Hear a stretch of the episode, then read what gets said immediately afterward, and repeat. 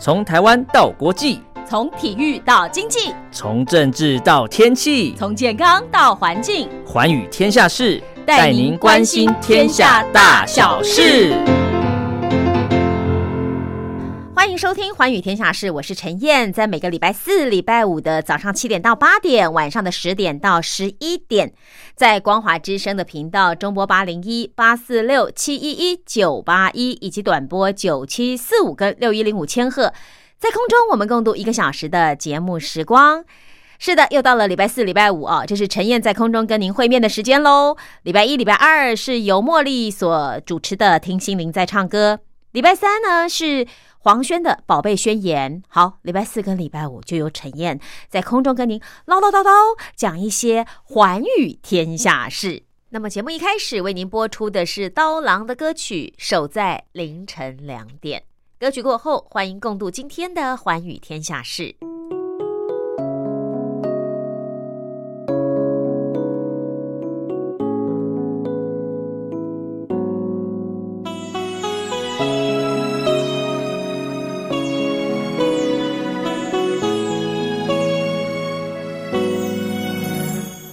我不小心就遇见了他，还是你不经意就听见我的情话？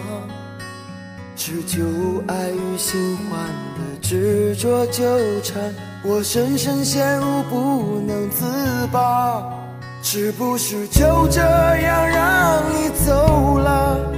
回眸时总感觉缺了一些潇洒，再回首里别的。一刹那，我分明看到你眼中的泪花。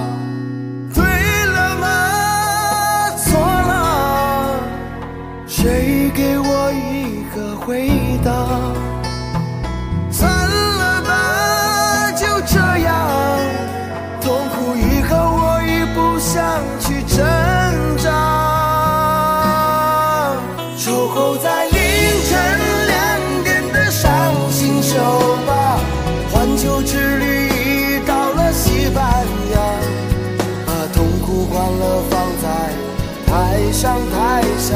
在，感受一真一幻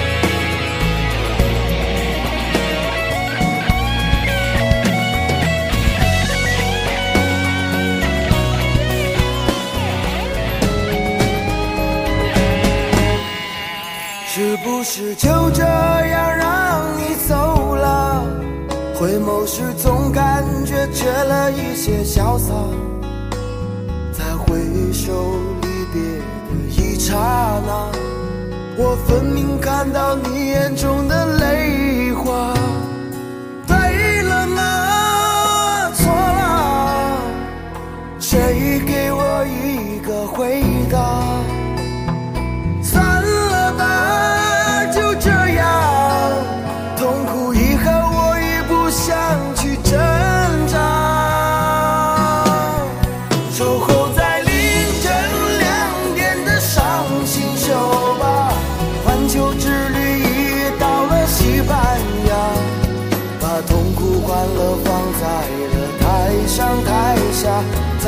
再感受一真一幻的浮华，守候在凌晨两点的伤心酒吧，放纵着忧伤的吉他，就这样做了，就这样爱了，让那红尘烈酒伤了我吧，依旧是爱着他，却不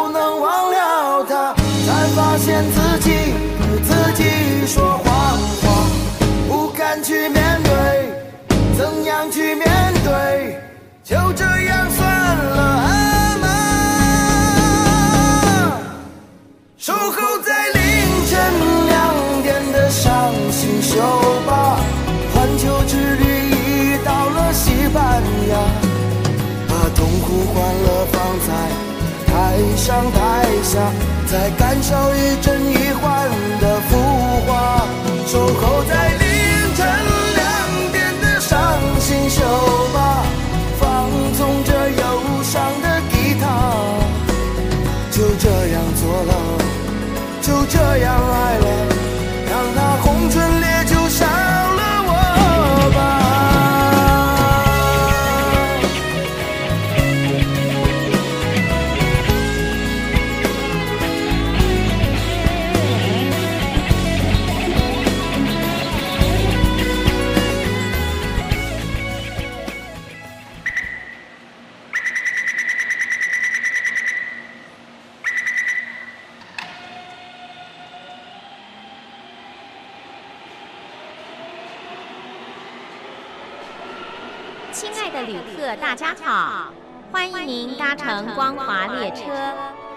我们中途的停靠点有中波七一一千赫、九八一千赫、八零一千赫、八四六千赫，以及短波九七四五千赫。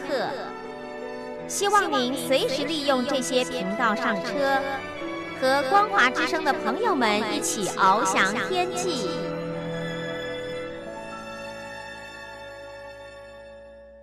在今天节目当中，为您邀请到联合报的记者赖景红，小赖哥好。你好，各位听众朋友们，大家好。是小赖哥就要跟我们讲一个啊，什么？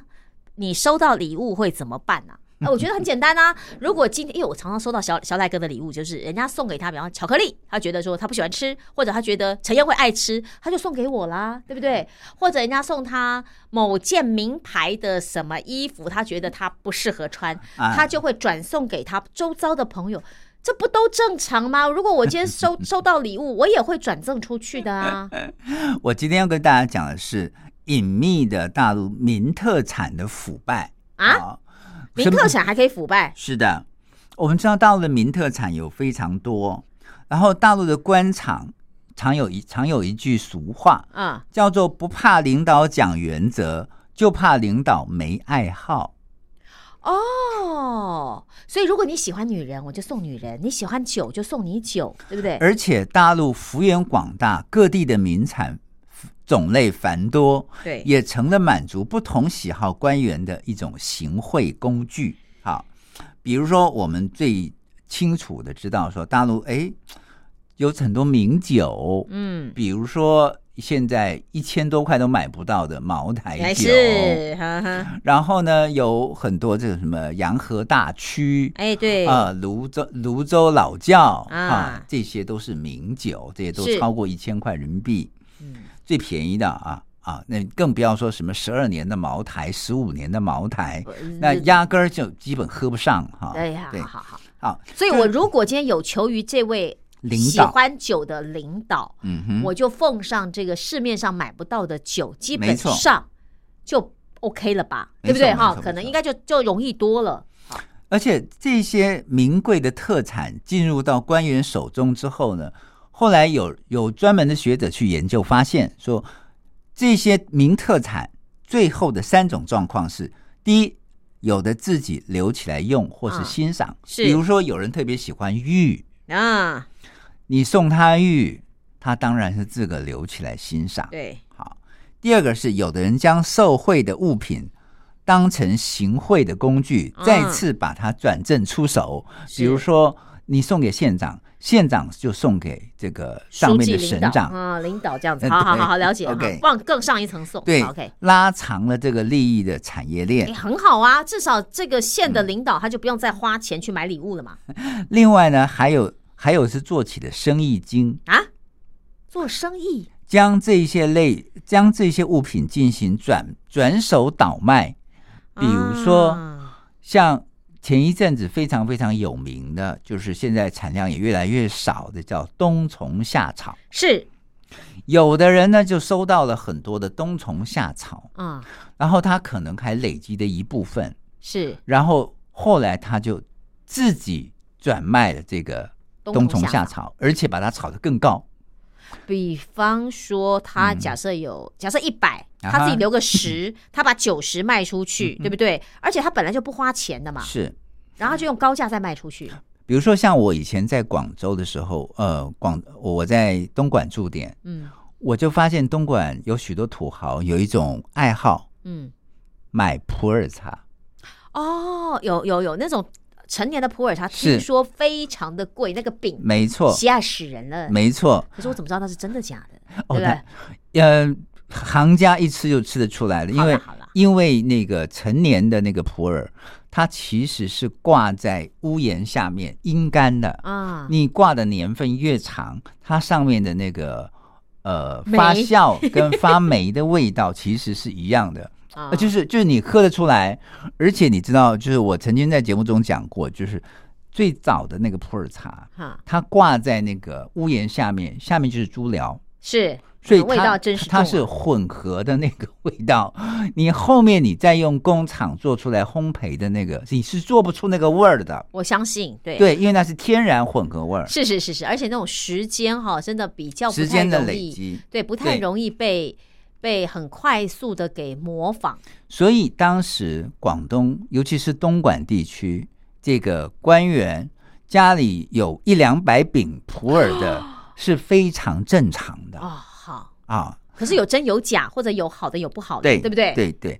另外还有还有一种东西，可能我们台湾的朋友不是很了解，广广东的新化嗯有一种东西叫陈皮。啊，陈皮呢，我们不要以为是橘子的皮，它的确是一种橘子，嗯。但是只有广州广东新化的某一种柑橘才有办法。才有办法，做成真的成成对。OK，而且呢，它最好的这个陈皮呢，是从十五年份开始，哇，所以你就知道，然后那个陈皮呢，是你每到有阳光的时候，你就要拿出来晒，嗯。要不断的翻炒。嗯哼，我常常看到广东的大户人家是怎么教媳妇儿的。啊，有有是是是，你嫁进来，嗯，第一件事情就是要懂得什么时间要晒陈皮，什么时间要收陈皮，陈皮是绝对不能淋到雨的。啊，好，什么天气才能够晒陈皮？嗯，然后陈皮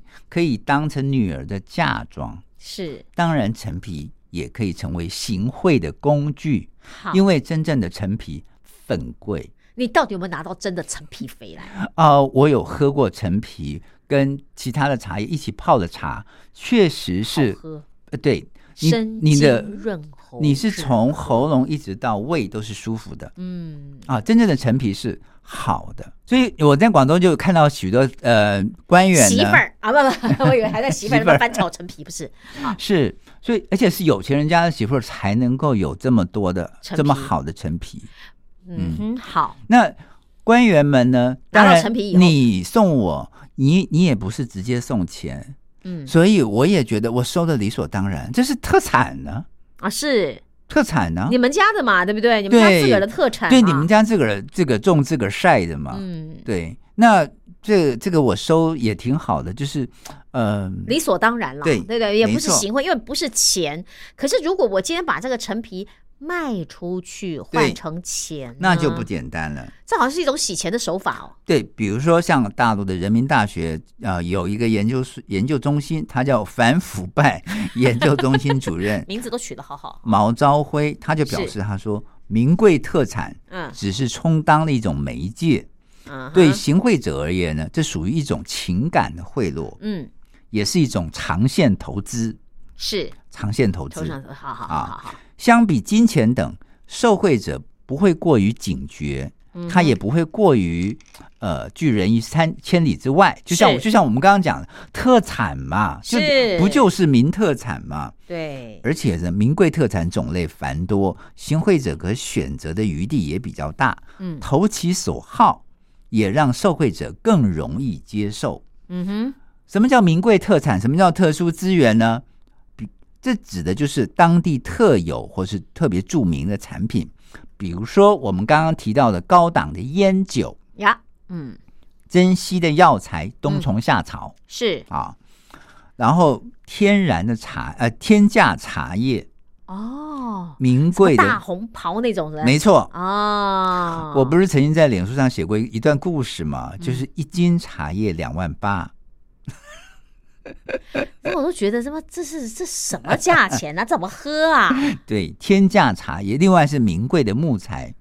大陆前几年非常非常流行小叶楠木，对，什么什么红楠什么楠的那个，对对好然后呢还有紫檀木，哦，紫檀木本来以前就高档啊，没错，那黄金萧楠木，对你觉得怎么样？这些这些都是名贵的木材。另外还有珠宝玉石，哦，呃，最有名的当然就是和田玉，嗯哼，好，因为晶莹剔透。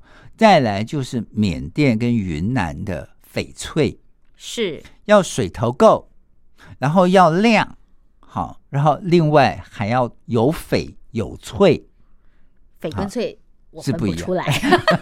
翡 不懂。是黄颜色的，哦，翠是绿色，是绿色的。有的是有的这个耳环里头，你会发现有翡有翠，哎呦这就贵了。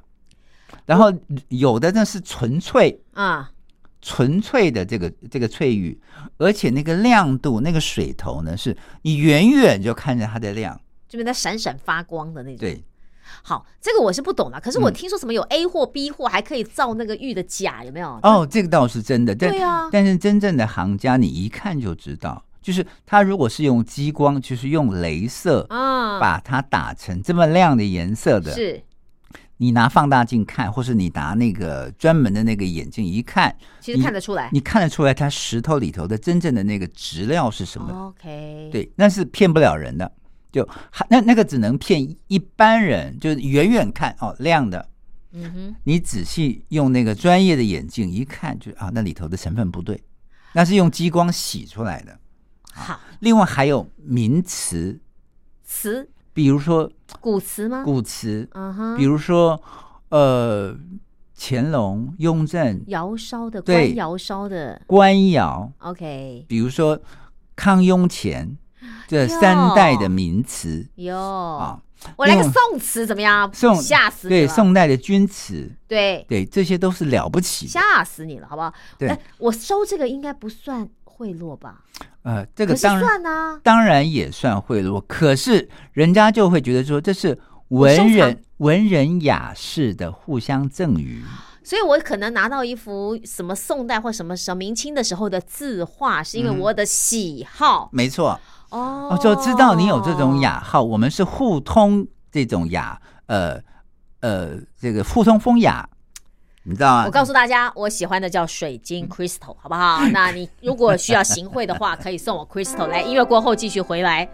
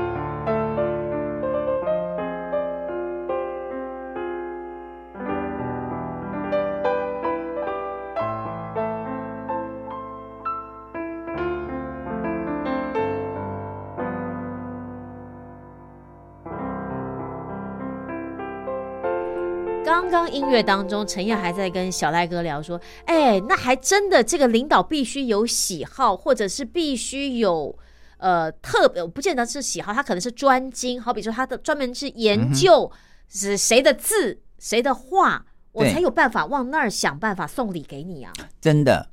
所以我们刚刚一节目一开始我们就讲了嘛，就是不怕领导讲原则啊，嗯领导总是讲原则的嘛，是是是是是，就怕领导没爱好，就是你有爱好，我就有想想尽办法把你的原则给掰弯了。那如果说这个领导还真没爱好的话，就从他夫人下手，小二、小三、小四，对不对？小蜜都可以，下手，就是说他喜欢钻石珠宝，嗯我就请他鉴赏钻石珠宝。没错。他喜欢名牌的包包或衣服，我就请他名牌包包、衣服每季最新品送到他面前。，对我们接下来就来讲几个例子哈，比如说像呃原来的甘肃省的省委书记叫王三运，哈哈，他吃饭嗯，必须要喝酒，喝酒只喝一种酒叫茅台。然后甘肃，我们刚我们前一集讲到武威，武是，河西四郡当中的第一郡叫武威，嗯哼，武威市的原书记叫火荣贵，最喜欢的是一种一种酒叫小茅台，是五十沫装的小茅台。嗯哼，甘肃省的官员就称说，二零一五年的某一天，这火龙贵去武威市秦县来视察，当地的官员中午设宴时候准备了娃娃鱼是，和一些名酒，但是火龙贵发现没有小茅台，勃然大怒，嗯哼，那顿饭就不吃了。哇，然后呢，惊慌失措的官员立刻联系人从兰州调货，本来五个小时的车程，三个小时之后就送达了。嗯，当天晚上，确保了火龙贵可以在晚饭时候就喝上了小茅台。嗯所以你看嘛，你只要有你的坚持，我就可以因为你的坚持来讨好你。没错。另外还有一个叫自诩为清官的敦煌市委书记，叫詹顺周。自诩为清官，好，对他嗜欲如命，嗯，喜欢和田玉。是，他有两大爱好，一大是一个是爱玉石，经过多年的把玩，嗯，他认为自己是懂玉的行家。嗯哼，商人、老板跟干部送来的玉，他自己先鉴定，OK，啊，认为好的才收，不好的就当场退回去，而且还告诉对方说：“你这玉肯定不是某某商行买的吧？”那么这摆明了嘛，他就是告诉你说，你要去要买好的玉送我，要去那一家买。那，一家的玉，第一个可能我认可，第二可能是我亲戚开的，没错。然后呢，就明明示他到指定的店铺去购买。哎呦，那当然最我祖传的和田玉不行啊，那当然呃，祖传的不一定是好玉呀、哦，所以到最后的结果就是购玉的钱辗转就挪腾到他的口袋里头哦去了。，这是这是以前老官场洗钱的手法、啊，对，对不对？然后他第二个爱好，这第一个爱好是买还有这么多爱好，对对对对，不第二个第二个爱好搓麻将，哦，国粹嘛，那就我在牌桌上输给你嘛，没错，对不对？非常清楚。这个老板们自然心领神会，争着陪他打牌，变相输送利益。对，那这个詹顺周呢，只赢不输。嗯哼，啊，欣然接受，而且为了提高效率，他有时候一个晚上会安排两个甚至三个麻将场。这叫清官呐、就是他把这 把这个桌子上的钱扫光之后，嗯。赶场到下一场去扫另外一个场子的这个呃麻麻将钱，而且他可以很明白的说，我不是收受贿赂，我是在牌桌上赢的，没错所以你你不能够抓我的漏洞。对，而且是娱乐，哦。我是跟我的好朋友们一起娱乐。那一，天晚上赶两三个场也蛮累的，好不好？你这种娱乐也太累了，就好像赶酒托一样。收钱呢，数钱数到手软哦，呢、对，对不起，对不起，对。他不是打牌打到手软，他是数钱数到手软。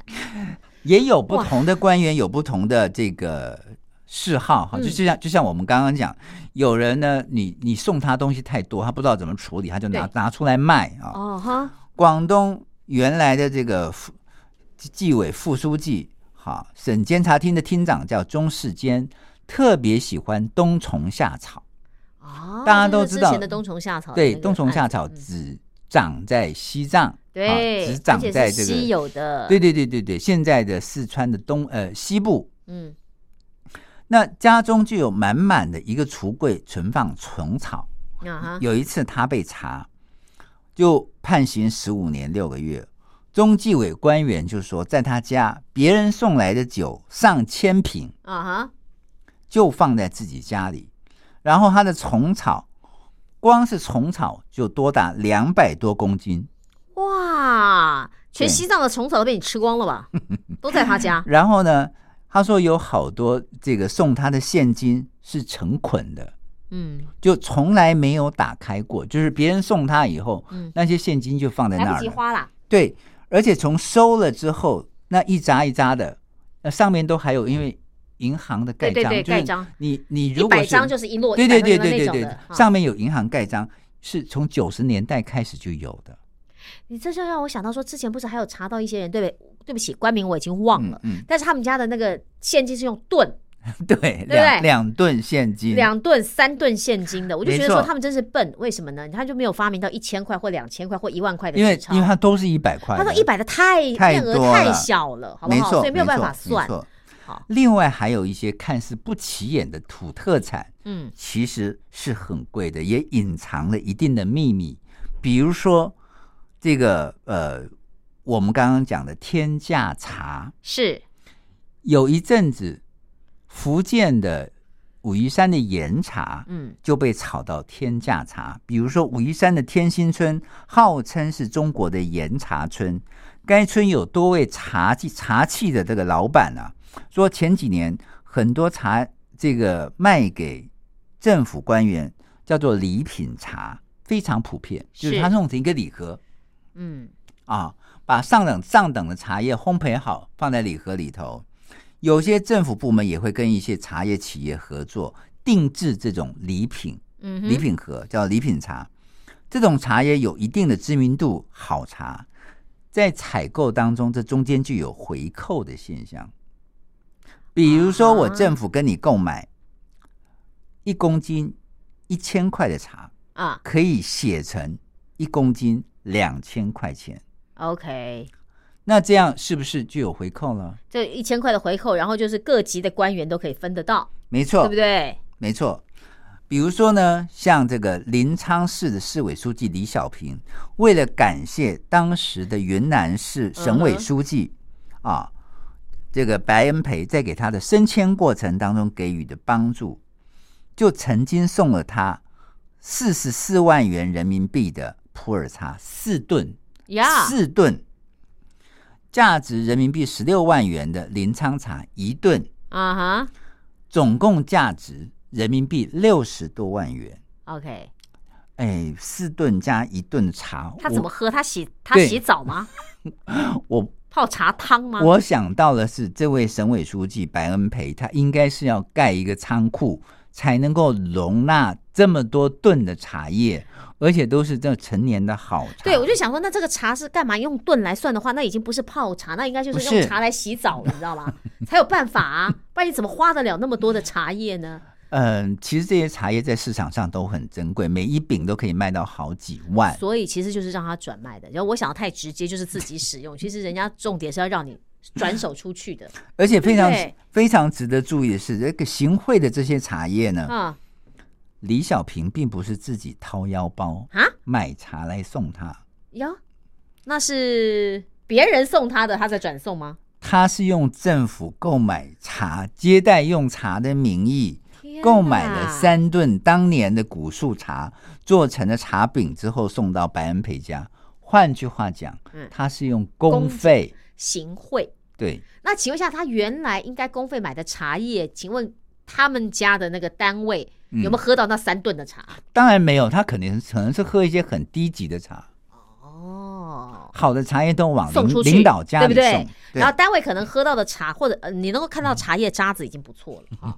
那如果你喝到的茶，那应该就是很烂的茶。不过也有可能单位根本没有茶叶，对，其也有可能啊。其实非常非常有趣哈，不仅仅是茶叶，很多看不起呃很多人看不起的这些什么农产品啊、土特产，也会成为给领导送礼的工具。比方说，山东大葱，不是大葱，你想不到吧？对，你真真想不到吧？不是山东大葱，我顶多拿来就是做菜、做料理用的。那这这干嘛呢？山东大葱产地最有名的，我我吃过最好的，哦，在潍呃潍坊嗯，啊，在潍坊的这个山东大葱，是这种土特产，每单单斤价格并不高，啊，但是积少成多，积少成多干嘛？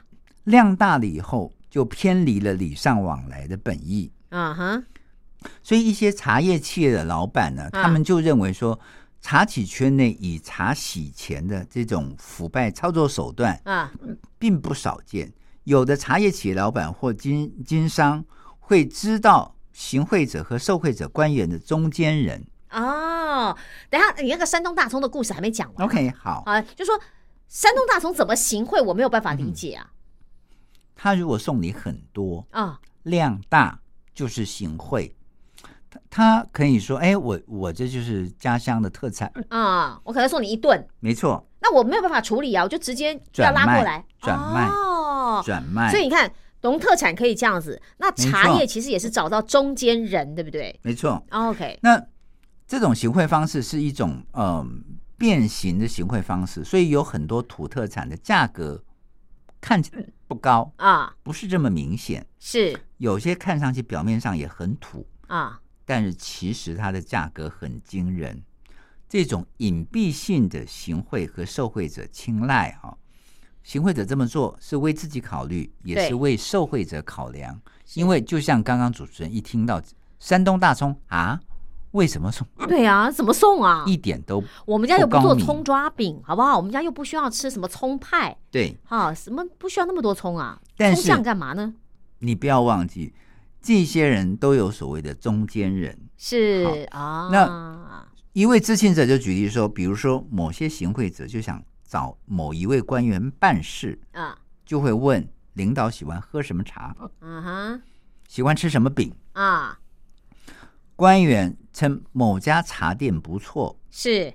然后行贿者就心就懂了。心领神会，就到该官员到某某一茶店去喝茶，进而买茶。这个行贿者不在乎多少价位，啊。茶店说多少就多少多少。也不用砍价，也不用什么，对，官员拿到这个茶之后，在折扣后退还给茶店。这也是很简单的。呃没错，洗钱手法嘛，对不对？没错，就像那个，我可能买金饰啦，买什么东西啦，买茶叶啦，嗯做什么都是这样子啊。假设茶叶行跟我说这个是二十万，好，我就付了二十万。但是呢，二十万拿出来以后，官员收到这个茶叶，再卖回给茶行，可能只需要假设也是十万块就好，那官员就拿到三十万了耶。没错，那茶行也赚了十万啊，没错。对不对？还有茶行的老板就讲说，比比如说在反腐力度加大的情况之下，他去看望一个重要的官员，直接给钱或者给金银首饰，是不敢收，对官员不敢收，就给他很贵的茶，并且暗示他价格，啊哈，他自己可以收藏或者是拿到市场上去卖。哦，聪明，好不好？这是一些案例。嗯好，那到底这样的一个农特产品或名贵特产的隐秘还有哪些故事呢？嗯音乐过后，我们再继续回来。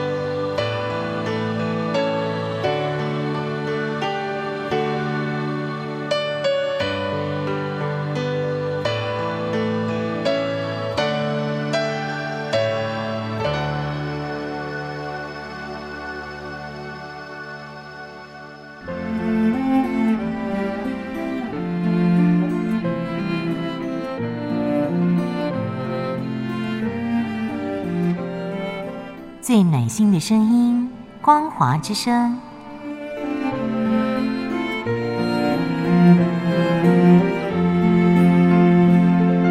短波九七四五千赫，六一零五千赫，中波七一一千赫，九八一千赫，八零一千赫，八四六千赫，温暖陪伴您。乐过后，我们继续跟小赖哥来聊。刚刚的音乐当中，请他喝点茶哈，压压惊哈，不然他一直这个觉得没有喝到那几顿的茶，心情不好。是没错 他，真的也是这样。没错。好啦，哎，除了这些茶啦、山东大葱啦、酒啦、嗯，现金啦，还有什么样的行贿方法？我在北京其实是听到非常非常多的这种行贿方哎式。，那个秘辛赶快来一点好不好？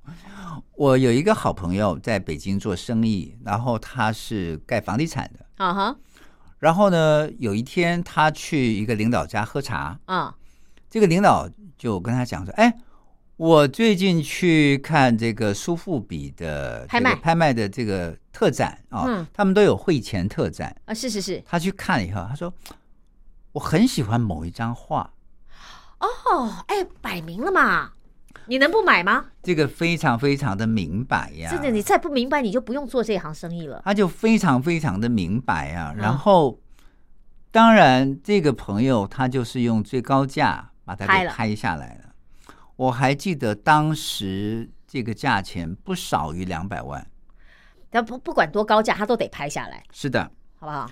拍下来之后呢，哎，领导非常高兴，嗯该批的批文就批了。嗯，什么以前跟他刁难的什么都没了那样的这个问题，说可能会遇到一些抗议啊，或遇到都没了。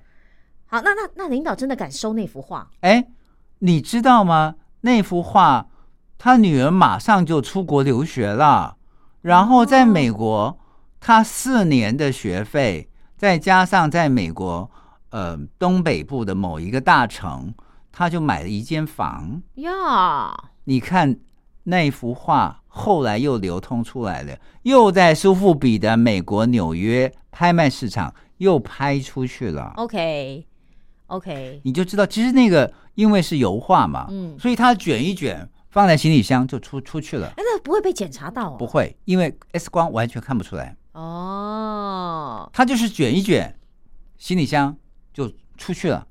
所以这也是一种嗯洗钱吗？嗯，或者是艺术品夹带？哎，其实照理说，这种艺术品出去应该是要报关的。没错，可是大部分的这个 X 光你是看不出来的，哎呀，你是看不出来它是一幅画。嗯，然后它卷在一起，跟衣服包在一起，你怎么会知道呢？说的，你以为是一张纸或者包装衣服的纸，没错，对对它就是一块布，对，它就是一块布。是。你你 X 光，你再怎么看，它就是一块布。它的材料就是布。没错。啊哈，然后呢，他出去之后，因为这个艺术家可能很有名，是。所以你不管在哪一个市场都有转卖，价值，都有它一定的价值，而且他们都会参考他上一次拍卖的价格，开始再往上走，嗯，再往上走。所以付他女儿四年的大学的学费都够了。再加上买一栋房子的钱，完全足够。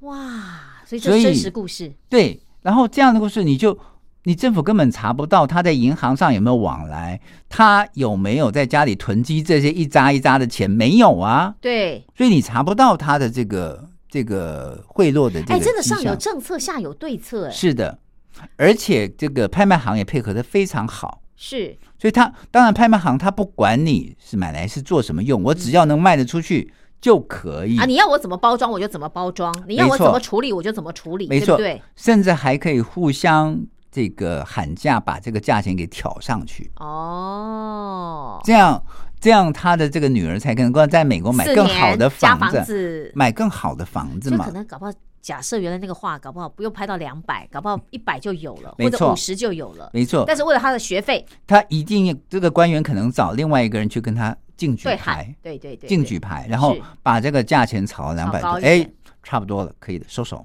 OK，然后就那个要你那个朋友，房地产的朋友就必须要买下来，没。错，他总不能说报到了一百五我买不下来，你完蛋了，你原来被审批的地方还是过不了。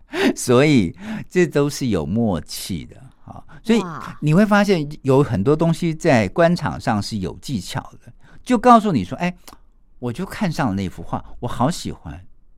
没了我不能当官，我们也不能当，因为我们脑袋真的没有动到那么快，没有想到这一点。你看，因为你说在苏富比拍卖以后，然后他再带出去，还会从原来的标价再开始起拍，没，错，没错，对不对没错，而且用油画折一折，你根本看不出来是画。没错。那 OK，那这个是这个是另外一种呃，前几年在中国大陆非常非常红的就是一种夯的一种洗钱方式。，OK，就是一种洗钱方式，然后你完全看不出来它有任何的痕迹，痕迹，因为它没有这个银行进出的记录。对，呃，大陆现在在正在推一种叫数数位货币哈，是，它其实就是另外一种呃政府可以监控，嗯哼。但是呃你又更没有隐私的一种货币。你我之前找支付的原因是因为第一个，我真的要去申贷，你银行不会给我这种、嗯这种小人，我没有资产可以抵押嘛，所以那时候我用支付去抵押或者是去信贷的时候，其实它是比较。呃，比较适合没有背景、没有能力的人，嗯所以他才会有那么多的蚁族啊，对对不对？没错，可是你现在搞了这个数位货币的话，变成是呃银行还有政府全部都监控在他的手下，没错没错。那我还是贷不到。钱呢、因为我没有资产可以贷啊，所以数位货币其实呃会让这些隐私全部哦曝光啊。对，没错。就算你送很多钱给某一个官员，啊，他呃没有办法像以前一样囤在地下室，或是囤在这个梁上啊。哎，梁上会断，而且他可以整整捆的放在家里也不行，因为我提了那么多钱，钱就是会不见嘛。像呃，我我还记得就是呃，大陆之前拍了一个那个呃政法呃、啊政法的这个这个叫人民的人民人民的名义。对对对，第一集里面就是这个一个处级官员，是呃，他的家里头，他一整个墙壁、一整个床上都是钱嗯哼，啊。他说他一毛钱都不敢花，是全部都堆在里头。然后他每天只要到那个房间，他就觉得很开心，因为看到一整一整面的墙全部都是钱，钱。嗯，他闻到那个钞票的味道，他就一一整天心情都是愉快，觉得自己很很有成就感。对，啊。那你政府查他的这个银行记录，没有他没有。我记得是不是还有一幕是他在那边吃面呐、然后对对不对对对对。就是装穷，装穷，没错然后老婆带小孩也是走路上对对对，下学，不没错没错，装穷。所以，呃，其实大陆有很多官员是是是这样子的。我还遇到过你，你这样讲就让我想起另外一个我们比较熟悉的一个官员，他也挺有趣的。嗯我有一天去跟他呃采访完，他请我吃饭，啊，然后我说：“哎，外面在飘雪。”是他就穿了一个很土的夹克。我们经常看到大陆有一些官员就出来视察，都是一身黑夹克，啊，然后黑的西裤，对，里头不打领带，就比较亲民嘛，哈，然后就但是还是白白白衬衫。衬衫，我就跟他讲说，哎，你这样出去会冷，外面飘雪，对。怕什么呀？你看我这个里头，啊，我这里头是水貂的里，哎呦，那里头可是那个那个貂皮可不便宜，那真正的是水貂，而且那个是我还记得是紫色的水貂。哇，，紫貂哦，对，非常昂贵。然后那在个那个夹克里层，夹克里层，所以你外表是看不出来的。你外表以为它是一件两两百块的夹克，是。但是你不知道它里头那个貂皮可能是几万块人民币的。20万。二二十万人民币的紫貂没错。貂皮在，所以呃，我我我那时候就恍然大悟，我想说，哎。你这官也不高，不过就是什么什么什么处、啊处级所以他那个外套，我跟你讲，它叫做二十万零两百 块，好不好？他那个售价！所以这都是别有洞天呐、你知道吗？就是你不能光看外表的。刚开始这个习近平刚开始上台，不是说要这个呃呃这个要八项八项风气嘛？对对对对对，所以很多台商去请这个官员吃饭，都不是从前门接他的。嗯，我记得那时候什么招待所，对对对对对对，被关了很多，关了很多，然后他们弄弄得非常隐蔽，是。他们后来就弄了所谓私房菜，对对对对对对，比如说在这个官员去去这个呃去陈燕家这个私厨煮的私房菜没，错没错。对？我也没有什么对外营业。而且他一定不能带自个儿司机去，他绝对不坐自己的车，啊，所以这些这些台商或者是这些外商会请他吃饭，一定是从他家的后门接他，啊。用台商的车把他载去私厨家。呀，私厨的房间里头，然后就开了开这么一顿饭，对，然后呢，在做了什么交易我们就不知道了，对对不对？所有的茅台酒呢是放在农夫山泉的矿泉水瓶里头带去的，我谢谢他，对那，个 level 完全不见，而且塑胶瓶怎么能喝呢？非常隐蔽味道很。奇怪啊。那那还好，因为它只是一个晚上，就是一一一一下下而已 OK，就喝完了。好好好好好，它并没有放很久，你放很久会有问题，因为、因为那个那那个那个酒会跟那个塑料会混合在一起。，对。你如果只放几个小时是没没什么问题的，还好，就是说，不然的话呢，我就从我家那个腌菜的菜缸有没有把那个酒倒在里头，然后菜缸因为陶的嘛，应该嗯还 OK、然后我去东北，我还发现还有一个更妙的事情，啊？东北有人喜欢人参，啊、人参呢，我们都清都清楚挖人参的故事。是。真正皇帝老儿吃的这种人参其实不大，啊、小小根的，是。但是它的须特别长。是，人参的价值得看它的年份，对，然后它的是不是野山参，是，然后野山参的须有几根。嗯哼，如果它的这个须越长，是。表示它的生命力越强，哦，然后它的这个药效是特别好的。嗯哼，所以像陈燕，你如果是去韩国，嗯，他们可以六年生嘛，对。对不对？别人呃，你买的那个人参，如果是买的跟萝卜一样大，啊，那就算了，是因为那个都是养的人参，不管他是三年生、六年生，我是平民，我是。庶民的人参叫做萝卜，好不好？我就只吃萝卜就够了 然后像他们那种所谓的老三生，啊！上百万的都有。然后那些就是成为送给京官最好的礼物，嗯所以一般来说，东北官员都很清楚东京官喜欢吃什么，嗯而且这些这些东西，呃，我不晓得这个陈燕知不知道，就是一般来说，老人家嗯，常常说你可能身体患病了，对。这个人参是在必要的时候是吊命用的，对对对对对对，就你把它给吊的，嗯。就是让它撑的，有那一口气对啊。让他可以撑过去这个难关。啊哈。所，以一般来说，大官家里都要备着这种吊命参，对嗯几百年甚至是几十年的老山参，对都需要几颗是。备着用的。怎么几颗？人家那个切了一片，含在嘴巴里掉的，你还几颗？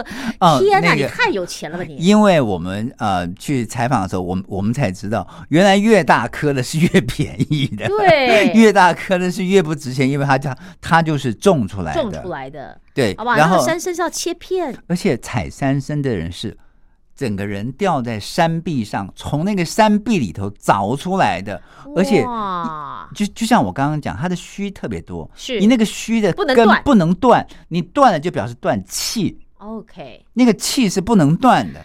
所以，对他一他有时候挖一颗人，他可能要上去那个山壁三十次，他才可以把那个人参完整的挖出来。所以他是这么不容易的。哎呦，他就是，所以很多人讲说这个老山参是有灵气的，嗯，因为它就是生长了几百年，在这个天地之间，吸收日月精华，没错对，是这样，所以它也成为很多北京官员喜欢的受贿的礼物。但是这种受贿礼物，它看起来并不起眼，它哎可能它可能小就小一盒吧，对，它就它必须裹在一个类似这种海草这样的地方，是。活的三生。啊，有生命的活的三生，你不能光溜溜的就这样拿出来，对对对对对对，它马上会干的，就是它它的那个那个表皮马上会干的，你必必你必须上面有一点点水分，就要像类似水草一样这种苔藓类植物，啊，OK，把它滚一滚，是啊，然后放在盒子里头，是。而且在一定的温度里头保温之下送到官员的手上。有，所以我想到那个红绒布都还是假的嘞，对不对？要这种苔藓，红绒布那种都是已经干了的，干了的，而且要胖胖的那个对不值钱呢。对，我这是哦就是我经常跟听众朋友们讲哈，就是到每一个地方，尤其是在大陆做生意，有两种人你一定要认识，嗯一个就是记者，一个就是警察。啊，警察当然很多好处了，这我就不多说了嗯哈。那至少记者呢？记者他会告诉你很多真相，比如说像我们这我以，为是出租车师傅呢，不是啊？我我我要跟陈燕讲，像这一次我们去采呃采访人生，嗯我就大开眼界。刚开始嗯，这个官员带我们去看的人生，我们特别开心，因为那长得特别好看，对，又大，然想后买呗，不对行，不需要。那个这个这个这个这个呃，有两个记者就分别跟我们讲不同的话，啊，有一个是报纸的记者，是他看到这个官员就拿拿起来说：“哎呀，你这个一斤多少钱呢？今年收成好不好？”其实都是套话。是，这个呃，这个这个小贩也非常热情的跟他讲：“哎呀，我们都卖的很好啊，嗯这个今年收成比去年要好啊，是什么的。是是，然后样板嘛，我们就问这个这个呃报纸的官员呃报纸的记者说：“这么便宜，有没有假？不会假，不会假，啊肯定是真的。是那能不能买？”然后那个报纸记者就跟我使了个眼神，这不要能不要买对我后来就问他说：“为为什么不买？”啊？私底下问，嗯他就说：“你看，这么大这么漂亮的人参，嗯，它肯定是三年生或是六年生，就就像你讲的。种出来的但是它为了要保鲜，是它是放在真空的塑料包装啊，里头，对对，对对对，然后它里头放了一些液体。啊哈，他告诉我，那些液体都是防，就是防腐的。哦，他说，所以那些东西绝对不能买。是了解了。你要买就要买活的，就像我，就像我跟你讲哦那种，苔藓那种包，对对对那如果买干的可以吗？干的也可以，那个送礼用，对对对对对对好看，好看，一好盒的那个，对？好看，但是它的药效未必比活的好。啊，当然，对，然后再来，更妙的是还有一个，嗯，大陆某大通讯社，我就不说 名字了啊。嗯，好，这个记者告诉我们说，有一些就是就是种植的人参，嗯千万别买啊，为什么？农药。哦，他说了，你有时候不吃，反而比吃的更麻烦，因为那里面有太多的重金属。懂了，他这样一讲我就了解了。对对，农药残留之类的所以第一，老三生绝对可以买，啊但是老三生贵的你半死，没有几十万也有几百万的 啊！所以他一拿你有你那天到底有没有含到一片？没有，我们那天看到我我看上的一个最便宜叫三万多，嗯然后我就默默的把它放下去了。我觉得我还不至于要拿人参来吊吊命，我不是皇帝老儿，我吃不对对对起，算算算了算了，我看得起，我拍的照可以了。是是是是对是好，然后那些有重金属的算了，就别了那些有防腐剂的就算算了。啊，所以，当我看到那些呃美女记者，我们我们我们那团有很多美女记者，好，OK，他们去了这个人参店，买的非常开心啊，有很多人参面膜呀，啊对对对对有对对很有有很多人参的这个粉啊，胶囊有啊，对啊，有有吃的，有喝的，有抹的，啊啊，这个什么都有，这些化妆品、啊美妆，买的一整个菜篮子都是。然后我心里就想，那到底是买那个人参的香味儿呢，还是买它的重金属，还是买它的防腐剂？我都搞不懂了。但是反正呢，嗯但是这个就是呃，这个商家呢跟买的人都非常开心，开心就好了。因为大家都觉得，哎呀，买的好便宜啊，这个比京东上面便宜，啊，比淘宝上面还便宜，而且比这个去韩国买还便宜。嗯所以就嗯宾主尽欢。这跟我们虽然我跟我们今天讲的这个土特产的这个贿赂有一点离题，但是也给我们听众朋友们一些警惕啊。对就是买人参也有诀窍的。好，那因为我们是从那个什么行贿嘛，对，讲到这一块了哈。没错，那当然了，这待会儿我去吃颗人参糖压压惊哈。但是我人参糖没问题，呃，这确定吗？因为他他就调味出来。是谢谢你啊，那我就吃香精好了。那也就是说，其实真的要行贿，有很多的手法。没错你与其在那边防堵，还不如制造一个不需要行贿的环境。没错，对不对这个法治的体制还是很重要。对，好不好？好，谢谢，非常谢谢小赖哥的分享，谢谢你谢。谢你，谢谢大家。